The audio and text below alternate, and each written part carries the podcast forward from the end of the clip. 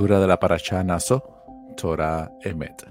La Parashá Naso abarca el libro de Números, capítulo 5, del 1 al 789, y la Haftará, el libro de los profetas de jueces, el capítulo 13, de 2 al 25. Parashá Naso, Torah Emet. El servicio de los Gershonitas. Hashem le habló a Moche, diciendo, Censa también a los descendientes de Gershon por familias, por linaje paterno. Toma la cuenta de los que estén comprendidos entre los 30 y los 50 años. O sea, que estén aptos para el servicio en la tienda del encuentro. Este es el trabajo de la familia Gershonita, trabajo y transporte. Ellos transportarán las cortinas del tabernáculo, paréntesis, o sea, los 10 paneles que constituían el cortinado o el tordo inferior del tabernáculo y de la tienda del encuentro, su cubierta y la cubierta de pieles, o sea, esta hash, que está sobre esta por arriba. Estos son cuatro elementos que son los cuatro niveles de cortinados o toldos que conforman el tabernáculo, según Éxodos 26, 14. La cortina de la, de la entrada de la tienda del encuentro, la cortina del patio y la cortina de la entrada de la puerta del patio que rodea el tabernáculo y el altar, sus cuerdas, todos los elementos para el servicio y todo el trabajo encomendado a ellos, a los kerchonitas. Todo el trabajo que deban transportar los kerchonitas estaba bajo la autoridad de Aarón y de sus hijos. Ustedes le asignarán cada transporte que deban realizar este es el servicio de la familia Gershonita en relación con la tienda del encuentro. Sus obligaciones estaban bajo la autoridad de Itamar, hijo del sacerdote Aarón. El servicio de los meranitas. El censo de los quejatitas, Gershonitas y meraritas. Versículo 29. Censa a los descendientes de Merari por familias por linaje paterno, censa a los comprendidos entre los 30 y los 50 años, o sea, los aptos para el servicio en la tienda del encuentro. Lo siguiente es lo que deberán transportar en relación con el servicio en la tienda del encuentro.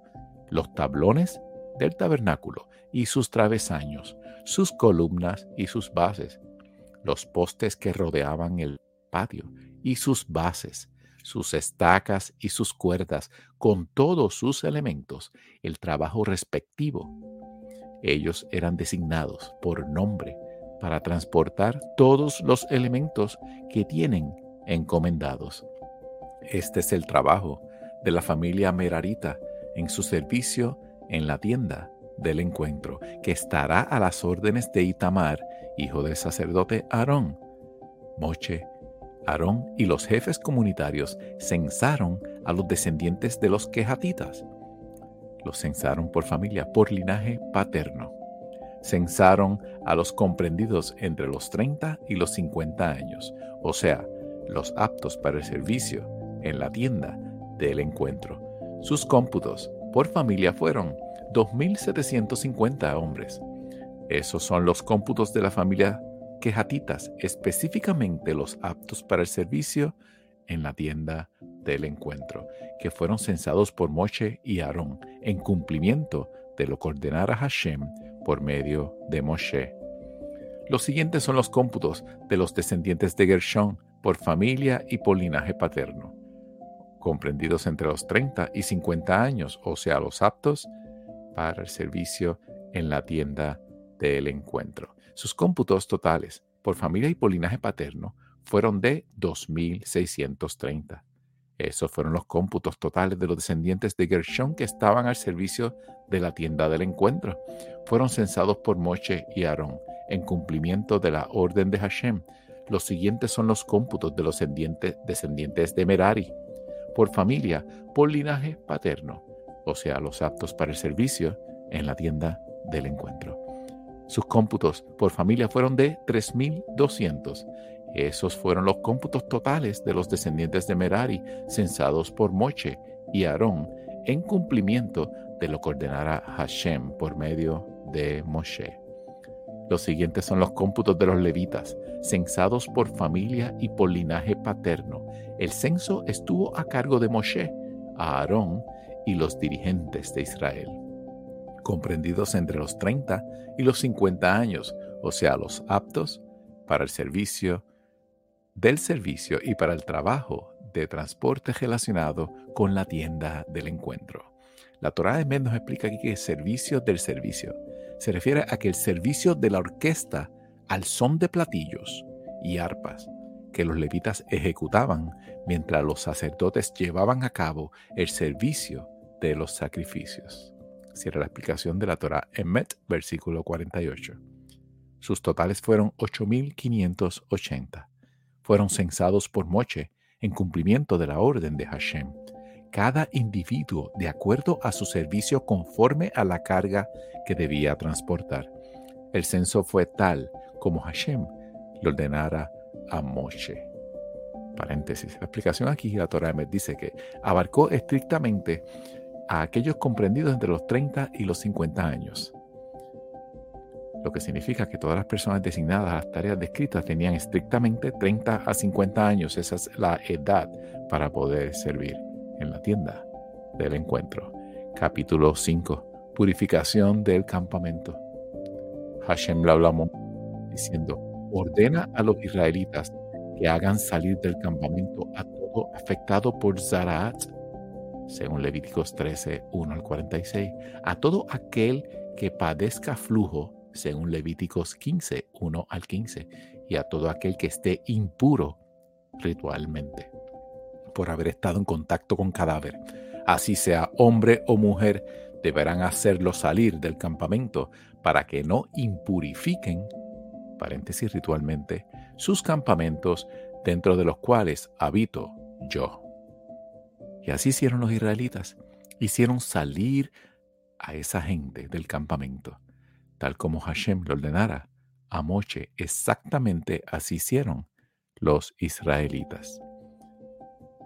Hashem le habló a Moche diciendo, transmítele a los israelitas, diles, un hombre o una mujer que cometa alguna transgresión contra su prójimo, obrando así deslealmente contra Hashem y haciéndose culpable por eso, según Levítico 5:21, deberá confesar la falta cometida y deberá restituirle al perjudicado la suma original.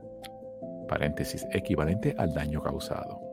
Más una quinta parte, que está especificado en Levítico 5:16 Paréntesis. Aquí se explica que en la Torá una quinta parte significa el 25%. Cierra la explicación. Versículo 8. Pero, en caso del fallecimiento de la persona agraviada, si no tuviese un pariente a quien se le pueda restituir e indemnizar por el daño causado, la indemnización deberá ser derivada a Hashem en beneficio del sacerdote además del carnero de las expiaciones por medio del cual se le proveerá expiación por su transgresión. Paréntesis. Los sacerdotes se dividían en 24 guardias formadas por clanes. Cada guardia oficiaba dos veces al año, durante una semana por vez. En las festividades oficiaban todos juntos. La restitución debía hacerla a uno de esos sacerdotes de guardia, el caso se refiere a la restitución e indemnización a un prosélito, pues no existe persona en Israel que no tenga un pariente que lo herede. En cambio, un prosélito, al adherirse al judaísmo, pierde los lazos legales con su vieja familia. Es como un recién nacido. Cierra la explicación. Versículo 9. Todas las ofrendas que los israelitas le entreguen al sacerdote serán de él. La explicación aquí se refiere a las ofrendas de los bikurim, que son las primicias, las ofrendas de los primeros frutos que los israelitas debían llevar para los sacerdotes. Pues en cuanto a las ofrendas terumá, eran los sacerdotes quienes iban al granero por granero solicitando su parte. En general, el término terumá se refiere a la parte de la cosecha anual que se debe entregar a los sacerdotes. En este versículo, específicamente, terumá significa primicias. Las primicias son los primeros frutos de la cosecha y como tales deben ser llevados a Jerusalén para ser entregados al sacerdote. Los primeros frutos son los que contienen la esencia más pura y concentrada, y como tales deben ser entregados a las más nobles, por causa que los requiera. Todos tus primeros frutos, todo lo mejor que tengas, debes ponerlo al servicio de un objetivo superior. Las mejores horas del día, las primicias de tu día, generalmente las horas de la mañana, dedícalas a un objetivo que te enriquezca espiritualmente, motivando paralelamente a tu entorno. Cierra la explicación de la Torah Emet, versículo 10. En cuanto a las ofrendas que cada uno consagre, serán de uno. Lo que la persona dé al sacerdote será de él. Versículo 11. Hashem le habló a Moche diciendo, transmítele a los israelitas. Una esposa sospechada de cometer adulterio, de serle infiel a su esposo, si un hombre ha tenido una relación sexual con ella, sin que su esposo lo supiera, porque lo hicieron ocultándose, aunque no haya testigo contra ella de que hubiera cometido adulterio, no fue violada. O sea, no se considera que fue violada, pues hay serias sospechas de que pudo haber actuado voluntariamente, ya que si bien no hay testigos del acto en sí mismo, sí hay testigos de que, de que estuvo a solas con un desconocido el tiempo suficiente de cohabitación. En este caso es aplicable cuando su esposo, antes de que ella fuera descubierta a solas con el amante, cierra la explicación, le haya manifestado sus celos. Quizás haya cometido adulterio, o bien podría ser que él le haya expresado a ella sus celos. Quizás no haya cometido adulterio. En tal caso, ese hombre deberá llevar a su esposa ante el sacerdote. También deberá llevar una ofrenda por ella, una décima parte de una efa de harina de cebada, que no derrame sobre ella aceite ni ponga sobre ella incienso, pues es una ofrenda minja de celos, ofrenda minja recordatoria para tener presente la transgresión. Entonces el sacerdote acercará a la mujer y la ubicará ante Hashem paréntesis, o sea, en la entrada del patio del santuario, mirando hacia el santuario, lugar desde, desde, desde donde emana el brillo de Hashem hacia el mundo. Cierra la explicación. El sacerdote deberá poner en un recipiente de barro agua santificada y deberá echarle agua a un poco de, y un poco de polvo del piso del tabernáculo deberá echarle al agua un poco del polvo del piso del tabernáculo. El sacerdote hará que la mujer esté de pie ante Hashem. Le descubrirá el pelo. Paréntesis. Esto es un indicativo de que la mujer casada debe llevar su pelo cubierto. Cierra la. Y pondrá en sus manos la ofrenda minja. La ofrenda minja, recordatoria de que es ofrenda minja de celos y en las manos del sacerdote estará el agua amarga de la maldición. El sacerdote le tomará juramento a la mujer y le dirá, si no se ha acostado contigo otro hombre, y si no has cometido adulterio siéndole infiel a tu esposo, entonces nada te pasará si tomas esta agua amarga de maldición. Pero si le fuiste infiel a tu esposo y te impurificaste acostándote con otro hombre fuera de tu esposo, Paréntesis. Eso es fatal. O sea, si la mujer era culpable, dichas aguas, por efecto de energías supracósmicas, la hacían hincharse hasta provocarle la muerte. Esa agua no era amarga en sí misma, sino tenía un efecto amargo para la persona culpable, pues que le inducía la muerte. Cierra la explicación. Versículo 21. El sacerdote le tomará a la mujer un juramento de maldición y le dirá, si eso es verdad, que Hashem te ponga como ejemplo de maldición y como ejemplo de juramento negativo entre tu pueblo, que Hashem provoque que se te caiga el muslo y que se hinche el vientre. Esta agua de maldición entrará en tu cuerpo y hará que tu vientre se hinche y que tu muslo se caiga. Y la mujer responderá, amén, amén el sacerdote escribirá estas maldiciones en un pergamino y las disolverá en el agua amarga. Luego le dará a la mujer que tome del agua amarga de maldición. El agua amarga comenzará a surtir efecto. Será para ella amarga, si fuese culpable. El sacerdote deberá tomar de mano de la mujer la ofrenda minja de celos, deberá mecer la ofrenda minja ante Hashem y deberá acercarla al altar. El sacerdote tomará un puñado de la ofrenda minja como recordatorio suyo y lo hará quemar en el altar. Después hará que la mujer beba del agua. Cuando la mujer tome el agua, sí, paréntesis en verdad, se impurificó y le fue infiel a su esposo, el agua de la maldición entrará en su cuerpo y la amargará. Se linchará su vientre y colapsará su muslo. Aquella mujer será maldición entre su pueblo, pero si la mujer no se impurificó, paréntesis, es decir, que la prueba de las, de las aguas amargas dio negativo, demostrando que ella es inocente, cierra la explicación, significa que es pura paréntesis, o sea que es inocente no solo de esta falsa acusación, sino de toda acusación de inmoralidad que su esposo le haya imputado con anterioridad. Y entonces quedará limpia de las aguas amargas que se tomarán en las aguas de bendición y podrá concebir. Paréntesis, si antes daba a luz con dificultad, a partir de ahora lo hará con facilidad y si daba a luz chicos de aspecto desagradable, a partir de ahora será lo contrario. Será la explicación de la Torah en Met, versículo 29. Esa es la ley para el caso de una mujer sospechada de adulterio contra su esposo. Si un hombre siente celos contra su esposa, él deberá advertirle y la hará presentarse ante Hashem. El sacerdote obrará con ella de acuerdo a esta ley.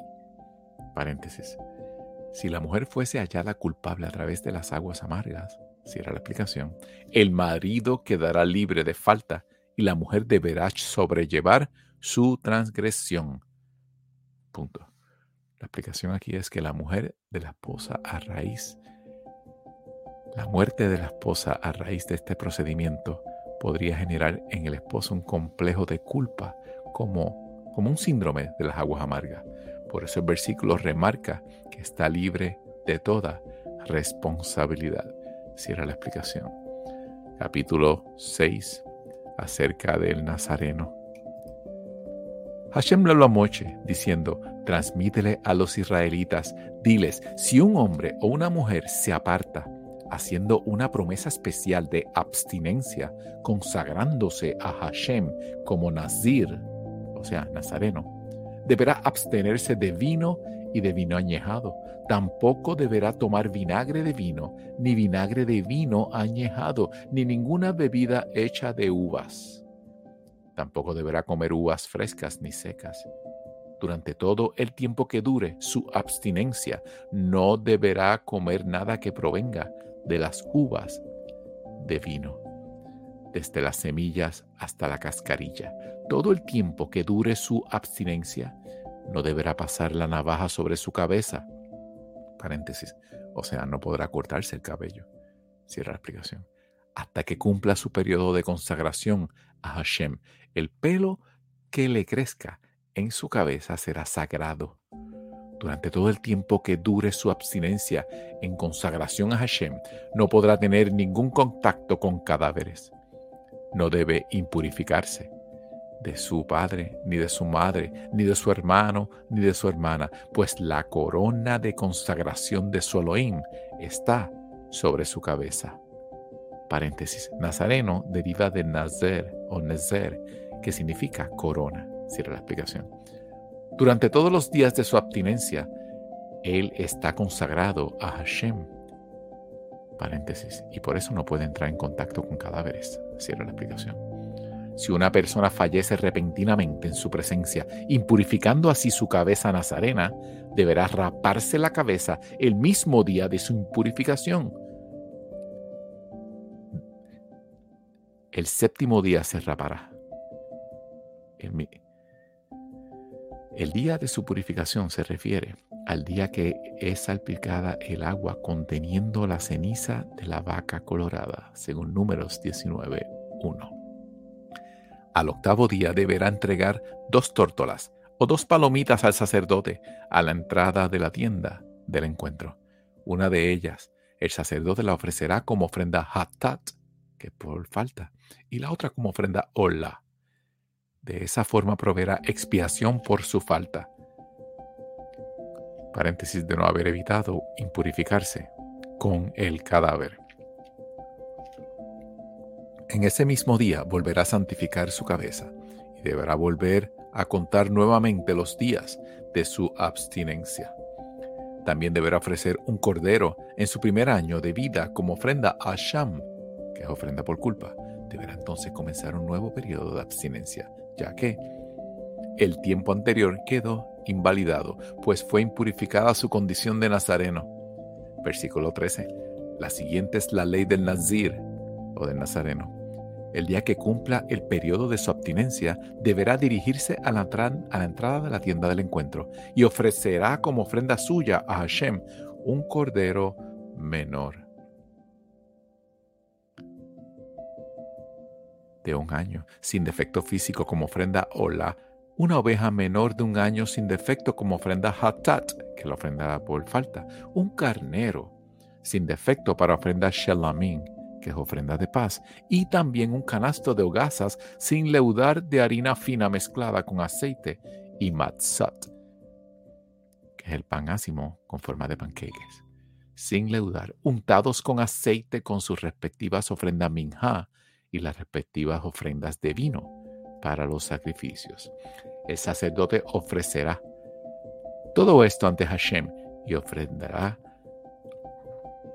su ofrenda Hatat por la falta, su ofrenda Ola, y también ofrecerá a Hashem el carnero como ofrenda Shelamim, que es de paz, santificando así el canasto de las Matzat, que es el pan sin leudar. El sacerdote ofrecerá también la ofrenda Minha, que es de harina, de ellos y las respectivas ofrendas de vino paréntesis, acompañado a los animales de sacrificio. Versículo 18. Después, en el patio de la tienda del encuentro, el nazir deberá raparse su cabeza de nazareno.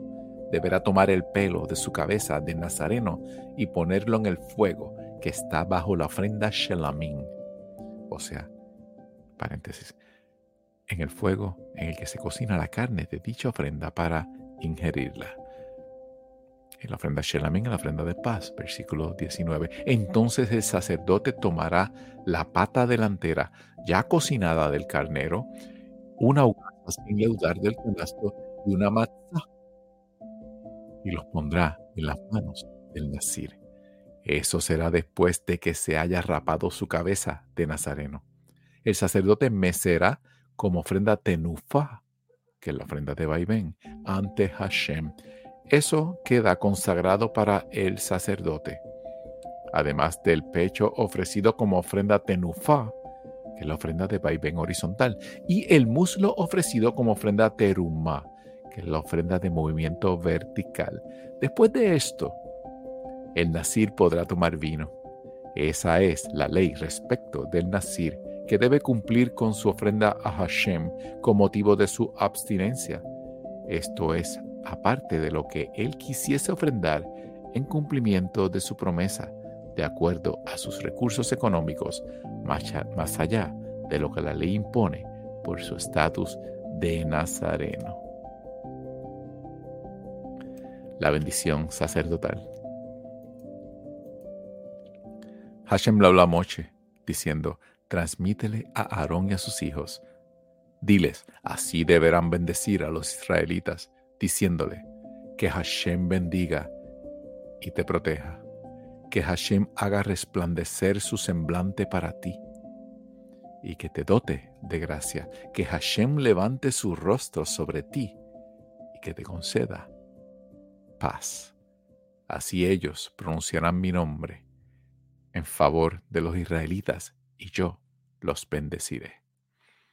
Capítulo 7. Las ofrendas de los jefes de las tribus.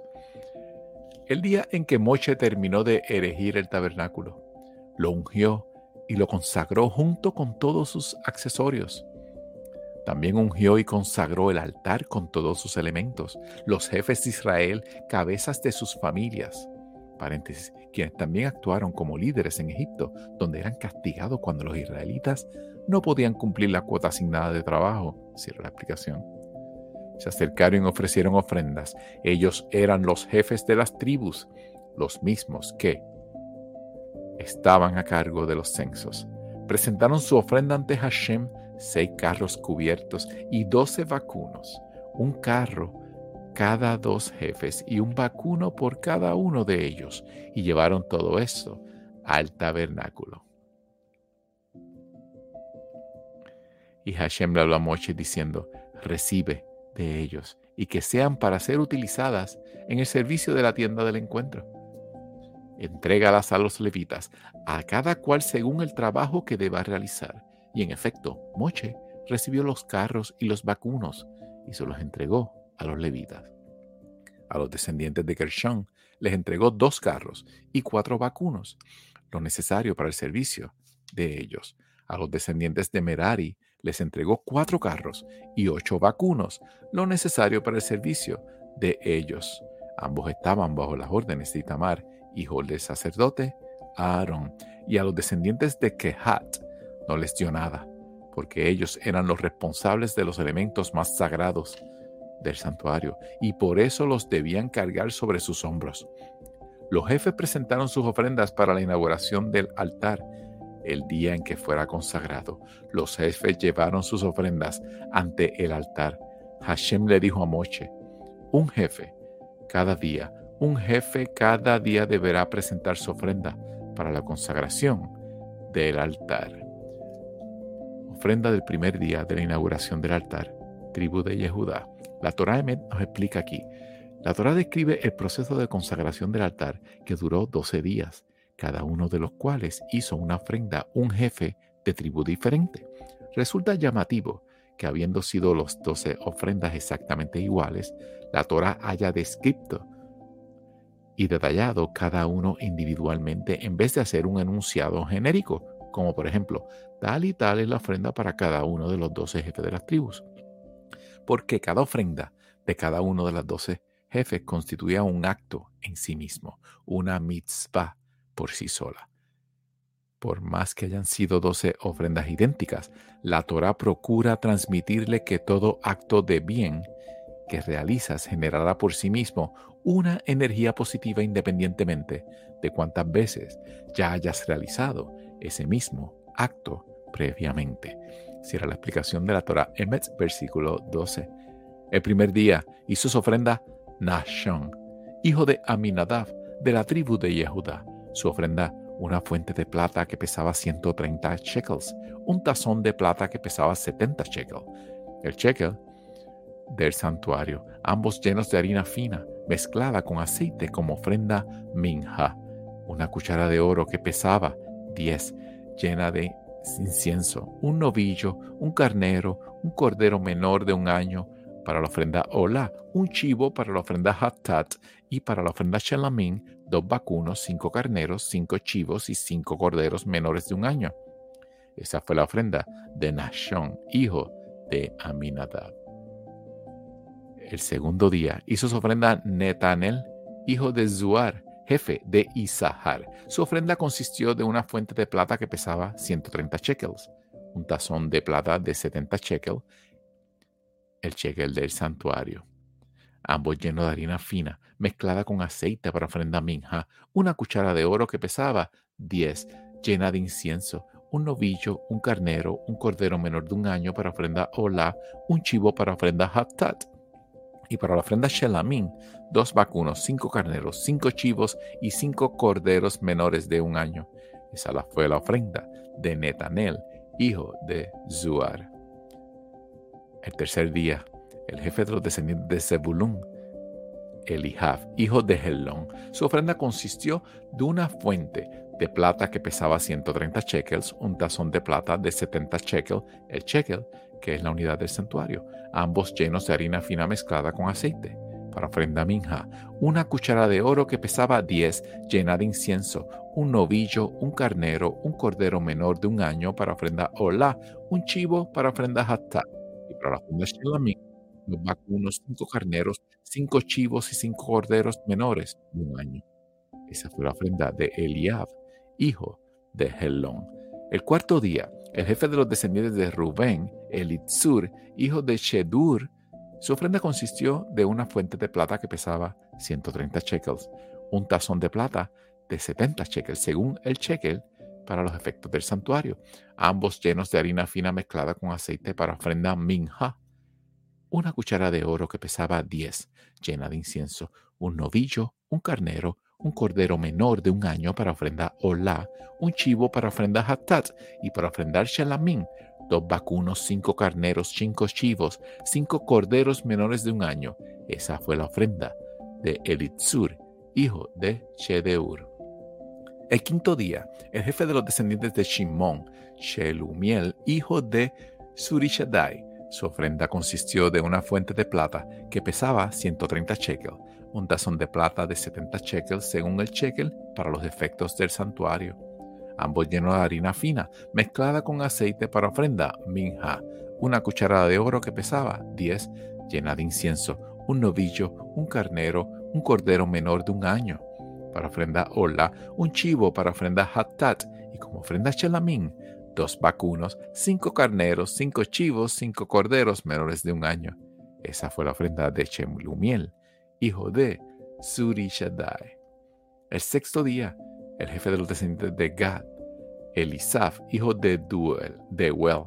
Su ofrenda consistió de una fuente de plata de 130 shekels de peso, un tazón de plata de 70 shekels, el shekel, que es la unidad del santuario, ambos llenos de harina fina mezclada con aceite para ofrenda minja, una cucharada de oro que pesaba 10, llena de incienso, un novillo, un carnero, un cordero menor de un año para ofrenda olá, un chivo para ofrenda Hatat y para ofrenda Shelamín, dos vacunos, cinco carneros, cinco chivos y cinco corderos menores de un año.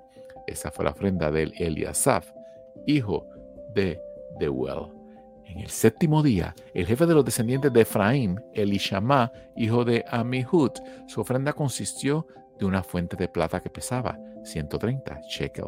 Un tazón de plata de 70 shekels según el shekel para los efectos del santuario, ambos llenos de harina fina, mezclada con aceite para ofrenda minja, una cuchara de oro que pesaba 10, llena de incienso, un novillo, un carnero, un cordero menor de un año, ofrenda para ofrenda hola, un chivo para ofrenda hatat y para la ofrenda dos vacunos, cinco carneros, cinco chivos, cinco corderos menores de un año. Esa fue la ofrenda de Elishama, hijo de Amihud.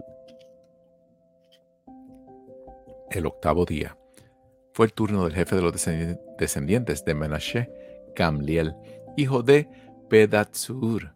Su ofrenda consistió de una fuente de plata que pesaba 130 shekels, un tazón de plata de 70 shekels según el shekel para el santuario, ambos llenos de harina fina mezclada con aceite para ofrenda minja, una cuchara de oro que pesaba 10 llena de incienso, un novillo, un carnero, un cordero menor de un año para ofrenda Olá, un chivo para ofrenda Hatat y para ofrenda Shelamín, dos vacunos, cinco carneros, cinco chivos, cinco corderos menores de un año.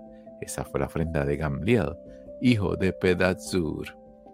En el noveno día, el jefe de los descendientes de Biniamín, Avidán, hijo de Gidoní, su ofrenda consistió de una fuente de plata que pesaba 130 shekels, un tazón de plata de 70 shekels, según el shekel para los efectos de el santuario, ambos llenos de harina fina, mezclada con aceite para ofrenda minja, una cuchara de oro que pesaba 10, llena de incienso, un novillo de carnero, un cordero menor de un año para ofrenda olá, un chivo para ofrenda hatat y para ofrenda shalamín, dos vacunos, cinco carneros, cinco chivos, cinco corderos menores de un año.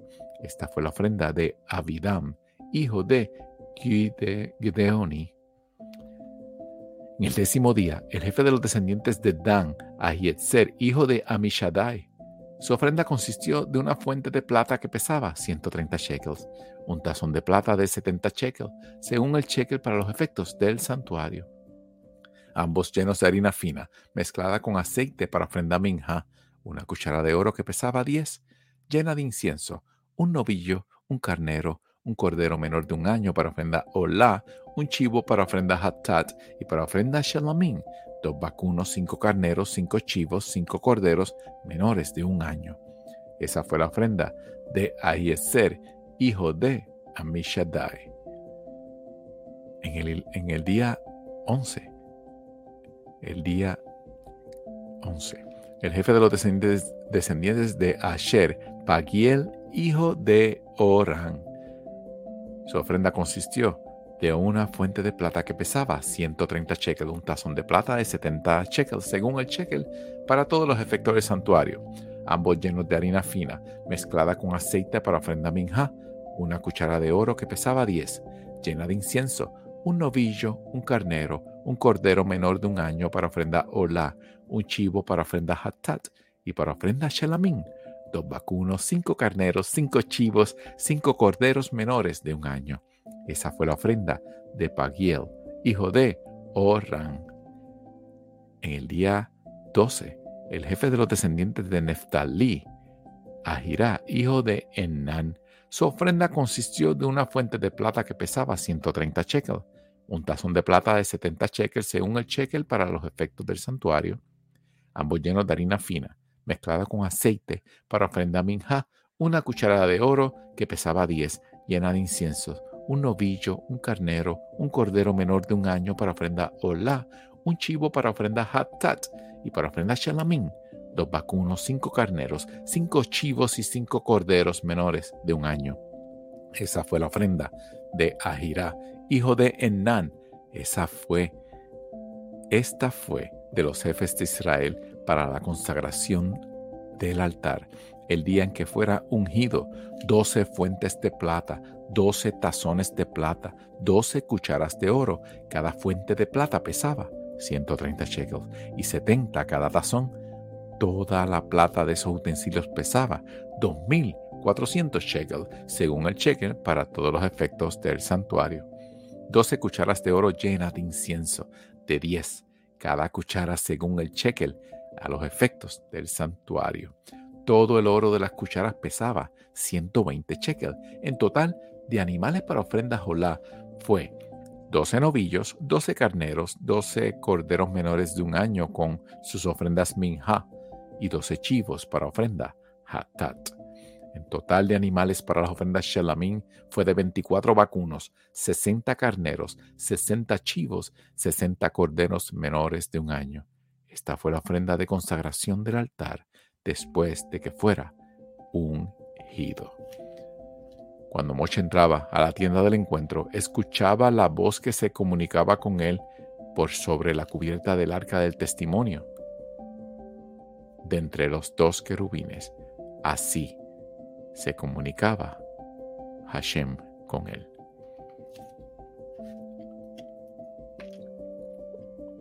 La Haftarah de la Parachanazo abarca el libro de Jueces, capítulo 13, del 2 al 25. Jueces 13.2. El nacimiento de Shimshon o Sansón. Había un hombre de Zorah, de la familia de Dan, que se llamaba Manoja. Su mujer era estéril, nunca había tenido un hijo. Un ángel de Hashem se le presentó ante la mujer diciéndole, mira, eres estéril y nunca tuviste un hijo, pero ahora quedarás embarazada y darás a luz un hijo. Y ahora Cuídate de no tomar vino nuevo ni añejo y de no comer nada impuro, pues quedarás embarazadas y darás a luz un hijo. Que la navaja no toque su cabello, su cabeza. O sea, que no se corte el pelo. Pues será un nazareno de Elohim desde el vientre. Él comenzará a rescatar a Israel de las manos de los filisteos. Entonces la mujer fue y le dijo a su esposo, un hombre de Elohim se presentó ante mí. Parecía un ángel de Elohim, muy impresionante. No le pregunté de dónde era, ni él me dijo su nombre. Me dijo, mira, quedarás embarazada y darás a luz un hijo. Ahora no, tomes vino, ni nuevo ni añejo, ni comas nada impuro, pues el niño será nazareno, consagrado a Elohim desde el vientre y hasta el día de su muerte. Manoah rogó a Hashem diciéndole, por favor, mi amo, que el hombre de Elohim que enviaste se presente nuevamente ante nosotros y nos enseñe qué debemos hacer con el niño que ha de nacer. Elohim atendió el pedido de Manoah, de Manoah, y el ángel de Elohim se presentó nuevamente a la mujer cuando ella estaba sentada en el campo, pero su esposo Manoah no estaba con ella. Rápidamente la mujer fue corriendo a decirle a su esposo, mira, el hombre que se me presentó aquel día vino hacia mí. Entonces Manoah se levantó y fue tras su mujer. Se acercó al hombre y le preguntó, ¿eres tú el hombre que habló con esta mujer? Y contestó, yo soy. Ahora, que se cumplan tus palabras, exclamó Manoah. ¿Cómo debemos conducirnos respecto al niño? El ángel de Hashem le contestó a Manoah, que tu esposa se cuide de todo lo que le advertí. Ella no debe comer ningún producto derivado de la vid, no debe tomar vino ni vino añejado, y no debe comer nada impuro. Debe cumplir todo lo que yo le ordeno. Manoah le dijo al ángel de Hashem, por favor, permítenos retenerte, prepararemos y te serviremos un cabrito. Pero el ángel de Hashem le dijo a Manoah, si me retienes, no comeré de tu comida. Pero si quieres ofrecer una ofrenda hola a Hashem, puedes hacerlo. Manoah no sabía que ese hombre era un ángel de Hashem. Manoah le preguntó al ángel de Hashem, ¿es secreto? Manoah tomó entonces un cabrito con la respectiva ofrenda minja y lo ofrendó a Hashem sobre la roca. Y el ángel hizo un milagro mientras Manoah y su esposa observaban. Resulta que mientras el fuego ascendía desde el altar hacia el cielo, el ángel de Hashem también ascendió entre las llamas sobre el altar. Y cuando lo vieron, Manoah y su esposa se prosternaron sobre la tierra. El ángel de Hashem no volvió a presentarse nuevamente ante Manoah ni su esposa. Entonces Manoah comprendió que era un ángel de Hashem. Manoah le dijo a su esposa, seguramente moriremos, pues hemos visto un ángel. Si Hashem quisiera matarnos, le dijo su esposa, no hubiera aceptado nuestra ofrenda Olá y nuestra ofrenda Minja. Tampoco nos hubiera mostrado todo eso, ni nos hubiera anunciado esas cosas ahora. La mujer dio a luz a un niño y lo llamó Shimshon, Sansón.